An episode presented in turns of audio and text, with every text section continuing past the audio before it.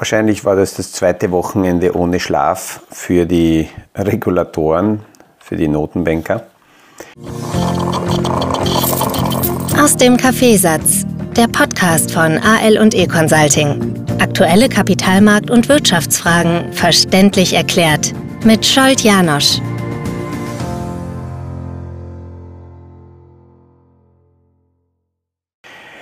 Es ist fast egal, was ich am Wochenende vorbereitet habe oder was ich mir gedacht habe, worüber ich heute in der Früh sprechen würde, weil diese Überlegungen überschrieben wurden von den Ereignissen gestern, gestern am Abend. Die Zwangshochzeit zwischen äh, Credit Suisse und äh, UBS ist in Wahrheit keine Überraschung es war letzte Woche schon absehbar, dass hier wahrscheinlich die Credit Suisse das Wochenende so in dieser Form, wie wir es vorher gekannt haben, nicht überleben wird dürfen. Aber es ist äh, trotzdem, muss man dazu sagen, die Credit Suisse Story ist seit Jahrzehnten ein Desaster auf Raten. Ich habe letzte Woche im Podcast schon äh, analysiert, was hier äh, immer wieder passiert ist, fast jedes Jahr ist irgendetwas aufgepoppt bei der Credit Suisse. Und äh, jetzt ist die Credit Suisse also Geschichte, äh, um auch die Märkte natürlich zu beruhigen. Jetzt gab es gestern schon sehr schnell Stimmen, dass die 3,2 Milliarden, die hier bezahlt werden von UBS, viel zu wenig sind, weil das alleine nur das innerschweizer Geschäft äh, von der Credit Suisse 10 Milliarden ausmacht. Aber leider muss man dazu sagen, dass in der Bilanz der Credit Suisse vermutlich noch so viele unbekannte äh, Sachen lauern, dass hier die UBS gut beraten ist.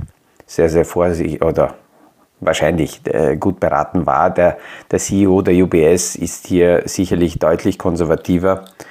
Wenn wir die Geschäftspolitik der UBS aus den vergangenen Jahren anschauen, dann waren sie auch im Investmentbanking deutlich konservativer. Und letzte Woche hat UBS noch gesagt, sie wollen strategisch und organisch wachsen. Das heißt, aus dem Blickwinkel der UBS-Aktionäre war das schon ganz gut, nicht sofort Ja zu sagen, sondern hier auch dementsprechend zu taktieren. Die berühmte Katze im Sack dürfte jetzt bei der UBS sein und man wird erst sehen, was hier alles auftaucht ähm, aus den Bilanzen der, der Credit Suisse. Die Aussage und die Definition too big to fail hat eine neue Dimension bekommen. Gemeinsam hat nämlich jetzt UBS und Credit Suisse 30% Marktanteil in der Schweiz ein Analyst hat spontan gestern sogar gesagt, dass Too Big to Fail jetzt äh, umbenannt werden kann im Zusammenhang mit der Schweiz, mit Credit Suisse und, und UBS auf Too Big to Save, weil natürlich diese Größenordnung schon möglicherweise die Kapazitäten der Schweiz auch übersteigen könnte.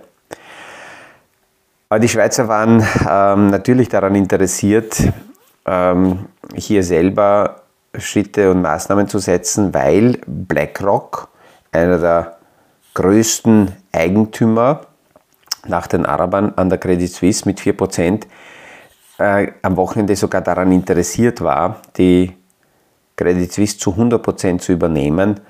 Das wäre aber für die Schweizer wahrscheinlich dann schon zu viel gewesen, dass hier äh, eine, ein amerikanischer Vermögensverwalter sich in der Schweiz so sehr etabliert und, und niederlässt. Was neben äh, den Aktionären äh, interessant ist, weil hier die Aktionäre der Credit Suisse äh, damit jetzt nicht ganz mit Null ausgehen, sondern hier ähm, eine, einen, mit einem deutlichen Abschlag, trotzdem einen entsprechenden Aktientausch bekommen. Wichtiger sind die Anleiheninhaber der Credit Suisse. Und es zeigt sich wieder mal, dass diese 17 Milliarden Dollar Anleihen, die überwiegend als Unternehmensanleihen in sehr, sehr vielen eher konservativeren Portfolios sind. Man muss sich vorstellen, es gibt große Vermögensverwalter, die eher konservativ sein wollen müssen und die dürfen keine Aktie kaufen, aber eine Unternehmensanleihe kaufen. Und es gibt ja auch die Aussage, dass äh, manche sagen, na, der Bondmarkt, der Anleihenmarkt lügt nie. Wenn die Anleihen zeigen, dass hier Probleme sind, dann äh, wird es die Probleme auch geben. Im Fall der Silicon Valley Bank und der Credit Suisse war es eher umgekehrt. Hier waren die Anleihen auf dem falschen Fuß. Ich habe gestern am Abend noch schnell eine Anleihe, die in diesem Jahr in August von der Credit Suisse mit 6,5 Prozent hätte getilgt, also zurückgezahlt werden sollen. Das war eine, keine langlaufende Anleihe, sondern eine kurze Anleihe. Wenn jetzt aber eine kurze Anleihe, selbst eine Anleihe, die in August getilgt werden sollte, vor einigen Tagen unter Wasser war, nämlich mit in etwa, die letzten Kurse waren so bei minus 15 Prozent. Man muss sich vorstellen, eine kurzlaufende Anleihe bewegt sich gerade ein paar Monate vor der Tilgung nahe 100, weil ja die Anleihe im Normalfall mit 100 zurückgezahlt wird. Diese Anleihe war aber trotzdem mit minus 15, 16 Prozent unter Wasser. Wenn wir parallel dazu die Aktie anschauen und schauen, was hat die Credit Suisse Aktie seit November 2020 gemacht, die Anleihe hat ungefähr eine Dreijahreslaufzeit, also ungefähr die gleiche Dauer. Dann hat, hat die Aktie seit November 2020 minus 80 Prozent hingelegt. In diesem Fall hat die Aktie deutlich aufgezeigt, wie die Bonität von der Credit Suisse ist. Und ähm, ja, die Anleiheninhaber, die hätten wahrscheinlich oder haben manche, weiß ich nicht, ähm, äh, die Aktie betrachten sollen, weil die deutlich mehr die Wahrheit spricht. So ähnlich war es auch bei der Silicon Valley Bank. Wenn man die, den Kursverlauf der Aktie angeschaut hat im Vergleich zu den Anleihen der Silicon Valley Bank, dann war auch dort sichtbar, dass, die, ähm, dass, die, dass das Unternehmen nicht in Ordnung ist. Ähm, die, diese Übernahme und die ganzen Aktionen werden ganz sicher Auswirkungen haben auf das Bankengeschäft. Und was gestern am Abend noch eine weitere sehr gravierende Geschichte war, äh, was die, war, dass die Zentralbanken, die Notenbanker in einer konzertierten Aktion, und hier waren alle Namhaften dabei, die Europäische Zentralbank, die Fed, die Bank of England, äh, die Kanadier, die Japaner, also in einer koordinierten Aktion ist angekündigt worden, dass die Dollar, die US-Dollar-Versorgung weltweit, speziell in den außeramerikanischen Märkten sichergestellt wird über spezielle äh, Swap-Geschäfte. Das sind ganz wichtige Liquiditätssicherungsmaßnahmen, die hier gesetzt werden. Diese Maßnahmen werden vorläufig einmal bis Ende April von den Zentralbankern äh, gesteuert gesetzt, weil die massive Dollar- also die massive Zinshebung im Dollar hat weltweit dazu geführt, dass der US-Dollar sehr teuer und sehr stark geworden ist, die Zinsen in Dollar sehr, hoch, sehr stark hochgegangen sind und speziell die Emerging Markets, äh, die Schwellenländer leiden im Normalfall unter der Dollarstärke und unter zu hohen Dollarzinsen. Und ähm, wenn es zu einer Verknappung in diesen Märkten vom Dollar kommt, dann ist es für die eher schlecht. Und damit haben die Zentralbanker gestern am Abend hier verkündet, dass sie massive Unterstützungsmaßnahmen fahren werden. Das, was wir derzeit sehen, speziell im amerikanischen Markt, und das äh, kann ich grundsätzlich auch Privatanlegern empfehlen, in solchen Phasen Cash-Positionen bei Banken zu halten, die deutlich oberhalb der Einlagensicherung sind ist natürlich riskant und eine Möglichkeit ist, diese Cash-Positionen in eher in Geldmarktfonds, in Money Market Funds, das sind solche Investmentfonds, die sehr kurz laufende Anleihen, überwiegend Staatsanleihen dahinter haben und in solche Fonds zu parken. Warum? Investmentfonds sind nicht in der Bilanz der Bank, als Wertpapier, sind außerhalb. Und das haben übrigens sehr, sehr viele in Amerika gemacht. Die Amerikaner, ähm, das haben wir an anderer Stelle schon besprochen, haben eine andere Anlagekultur und Struktur, haben natürlich sehr viel Geld auch bei Banken in der Bilanz der Bank auf klassischen Girokonten und, und Einlagen. Das war ja das, was äh, bei der Silicon Valley Bank so deutlich rausgekommen ist, dass ein Großteil dieser Einlagen nicht versichert ist, weil es deutlich über 200.000, 250.000 Dollar äh, wäre pro Position. Und eine Möglichkeit ist eben diese Gelder hier abzuziehen und in Money Market, also in Geldmarktfonds zu parken. Ähm, JP Morgan hat das noch nicht offiziell verkündet, aber diese Zahl ist rausgesickert dass alleine in der letzten Woche über 500 Milliarden Dollar oder eine halbe Billion Dollar aus der Bilanz der Banken, aus diesen Einlagen rausgezogen wurde und überwiegend, es ist nicht weg, aber es ist überwiegend in Geldmarktfonds hinübergegangen. Und das ist in einer unsicheren Situation natürlich deutlich ähm, äh, vernünftiger. Ich kann mich erinnern, im Jahr 2008. Im September gab es ja die Lehman-Pleite. Im Jahr 2008 hat ein guter Bekannter eines Klienten von mir sein Unternehmen in Amerika verkauft und hat den Verkaufserlös bekommen und wir haben überlegt, welche Strategien, welche Möglichkeiten sinnvoll sind, mit welchem Portfolio er weiterfahren kann, wo wir wieder das anlegen. Und in der Zwischenzeit wollte er die Summe parken. Und er hat in den Gesprächen immer wieder uns gesagt, ja, aber er muss darauf schauen, weil selbst wenn er von einer Bank jetzt kurzfristig nur um 0,25 Prozent mehr bekommt, dann ist es auf diesen äh, hohen zweistelligen Millionenbetrag natürlich ein wesentlicher, ähm, ein, ein, ein, ein wesentlicher Unterschied und er muss jetzt bei den Zinsen unbedingt schauen, dass er die Nullkommastellen auch jagt.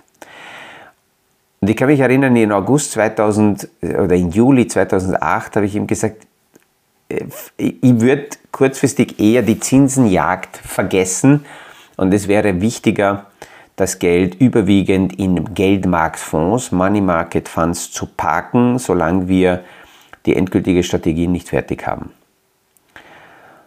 Und ich dachte, er hat es tatsächlich getan, weil wir ähm, in Juli, in August dann ähm, gar keine Gespräche geführt haben, bis er Anfang Oktober 2008 sich dann gemeldet hat und äh, mir erzählt hat, dass er jetzt dabei ist, sich irgendwie neu zu ordnen und irgendwie sich zu fangen. Aber er hatte wegen 0,3% Zinsunterschied äh, zu anderen Banken das Geld bei Lehman Brothers geparkt und war, so dachte er, sehr schlau und er hat es nicht in Money Market Fund, nicht in einen Geldmarktfonds, sondern direkt nur bei der Bank geparkt. Und damit hatten wir dann Ende des Jahres 2008 ganz andere Gedanken, Sorgen und Probleme, als jetzt großartig hier äh, die, die Veranlagungen zu suchen. Und das Wichtige ist, wenn wir das jetzt uns näher anschauen, auch jetzt, die Unsicherheit hat dazu geführt, dass hier eben über 500 Milliarden abgezogen wurden, aber dieses Geld überwiegend umgeschichtet wurde in Geldmarktfonds. Und äh, solche Phasen sind eher aus meiner Sicht Wachrüttler, weil jeder, der auch heute bei uns in Europa äh, hohe Beträge einfach so bei Banken parkt. Es ist immer wieder wichtig, sich das zu vergegenwärtigen. 100.000 äh, Einlagensicherungsobergrenze und alles, was darüber hinausgeht, wenn man schon nicht anlegt, dann zumindest in kurzfristige, kurzlaufende Geldmarktfonds aus der Bankbilanz raus, äh, diese Summe dementsprechend zu parken. Die ähm, Sicherungssummen, die hier jetzt von den Notenbanken zur Verfügung gestellt wurden, ähm, die werden ganz sicher im Laufe der ja, nächsten Wochen ausgeschöpft werden von den Regionalbanken. Man hat auch gesehen, dass die Bilanz der amerikanischen Notenbank radikalst angestiegen ist, innerhalb einer Woche um 300 Milliarden Dollar. Ähm, man kann sich das ungefähr so vorstellen, 500 äh, Milliarden sind von den Kunden abgezogen worden und sind in Geldmarktfonds hinübergewandert. Von diesen 500 Milliarden hat jetzt quasi die amerikanische Notenbank ungefähr mit 300 Milliarden äh, das ein bisschen kompensiert. Das, was mühsam aus der Bilanz rausgezogen wurde, ist schwupp innerhalb einer Woche jetzt wieder nach oben gegangen. Wir sind jetzt auf dem Bilanzstand von Oktober äh, letzten Jahres. Das heißt, alles, was an Liquidität in den letzten Wochen hier rausgezogen wurde, das ist jetzt sofort wieder reingekommen und wir sind noch nicht am Ende. Also wenn das so weitergeht, kann ich mir vorstellen, dass wir recht schnell auf dem Bilanzstand sind von Februar oder, oder März letzten Jahres oder vielleicht sogar noch weiter zurück. Es erinnert die Entwicklung in der Bilanz schon an das Jahr 2018, 2019, als die amerikanische Notenbank auch damals versucht hat, Geld aus dem System zu ziehen. Es ist natürlich schwierig, wenn man mit Nullzins die Systeme ja, verwöhnt hat über lange Zeit und jetzt einerseits Liquidität entzieht und andererseits die Zinsen so radikal hebt. Wie wir es derzeit sehen, ist es halt vorprogrammiert, dass hier äh, natürlich Unfälle passieren können. Die Regionalbanken die sind speziell in Amerika sehr, sehr wichtig. Warum? Weil das Kreditgeschäft eine ganz wichtige Geschichte bei den Banken ist. Und ähm, die Regionalbanken sammeln Kundengelder ein und diese sind sogar in der Kreditvergabe ganz wichtige Mitspieler. Ähm, Statistiken haben gezeigt, dass im, oder zeigen jetzt auf, dass in den vergangenen Monaten die regionalen Banken bis zu 30 Prozent des amerikanischen Kreditgeschäftes finanziert haben. Das heißt, natürlich ist es wichtig, auch für die amerikanische Notenbank und für die Regulatoren, die regionalen Banken zu stabilisieren, weil diese bei der Kreditvergabe eine wichtige Rolle spielen. Einige haben dann gesagt, boah, es ist brutal, wie schnell jetzt die Übergabe von der Credit Suisse oder die Übernahme erfolgt ist. Innerhalb einer Woche ist die geschluckt worden. Die war nicht einmal die schnellste Übernahme. Die schnellste, an die ich mich erinnern kann, ist Mary Lynch gewesen. Mary Lynch ist damals von der Bank of America übernommen worden und es hat ganze drei Tage gedauert. Das war im, äh, in der Phase 2007, 2008 wo sich also hier ähm, die Krise angebahnt hat. Was man zu den Banken ganz klar sagen kann, ist, dass die nächste Entlassungswelle bei den Banken kommen wird, nachdem im Tech-Sektor schon Entlassungen bekannt geworden sind, dann im Gesundheitsbereich, im Health-Bereich und jetzt kommen die Banken dran, weil die Übernahme äh, der Credit Suisse wird natürlich von der UBS-Seite dafür benutzt werden, um hier Synergien zu heben. Das ist auch sinnvoll. Und alle, die ja, zu viel sind, und es geht, glaube ich, die letzte Zahl, die ich gehört habe, um 17.000 Beschäftigte allein in der Schweiz, ähm, wird es hier dementsprechend einen Kahlschlag geben. Bei den Banken wird es weitere Regulierungen geben bei den Kreditvergaben. Man muss sich auch vorstellen, dass diese äh, Unterstützungen, die Rettungsgelder, die die Banken hier bekommen. Letzte Woche hat die Credit Suisse noch 50 Milliarden von der Nationalbank bekommen. Das ist ja kein Geschenk, sondern ein, ein Darlehen. Dafür müssen Zinsen bezahlt werden. Auch in Amerika übrigens, alles, was die Banken aus diesem neuen Rettungsprogramm, die neue Erfindung der amerikanischen äh, Regulatoren, äh, diese neue Erfindung ist ja auch nicht gratis, sondern wenn jetzt die die Banken mit den Anleihen zu den äh, Notenbankern gehen und die hinterlegen als Sicherheit und dafür Kredite bekommen, dann müssen sie dafür Zinsen bezahlen. Äh, klarerweise sind die Zinsen derzeit deutlich höher als noch vor einem Jahr. Also müssen das auch die Banken irgendwo erwirtschaften und wenn sie es nicht erwirtschaften können, dann geht das auf die Fixkosten und bei den Fixkosten sind die Angestellten einer der ersten Positionen, die angegriffen werden. Ähm, was, was, was wollte ich noch? Ja, genau. Im, im Kreditbereich werden die Banken, sind eh schon reguliert. Jetzt werden sie noch mehr reguliert werden. Das wirkt sich natürlich auch auf die Wirtschaft aus. Auf der Nachfrageseite. Das ist grundsätzlich inflationsdämpfend.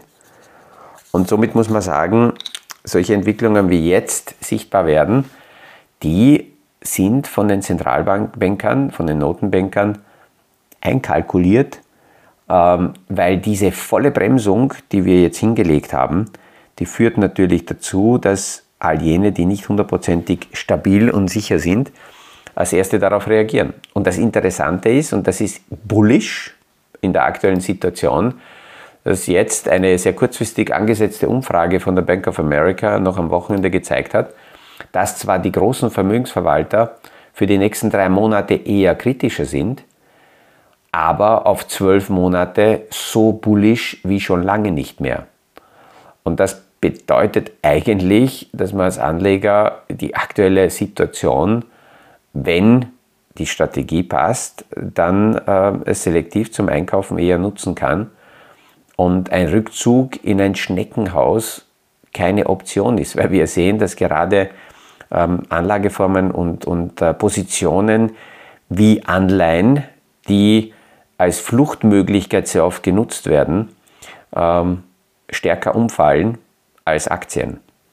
Und somit ist die, dieser Rückzug aus, der, aus dem Nachdenken, sich mit den Themen auseinandersetzen und zu sagen, okay, ich ziehe mich zurück und tue gar nichts, aus meiner Sicht keine Option, weil in gerade solchen Situationen sich sehr, sehr viele Chancen auftun und diese zu erkennen, dazu braucht man natürlich die Ruhe und äh, dementsprechende äh, Strategie auch. Mit diesen Gedanken starten wir in die nächste Woche. Ich wünsche allen erfolgreiches Schaffen und freue mich, wenn wir uns morgen wieder hören beim nächsten Podcast aus dem Kaffeesatz.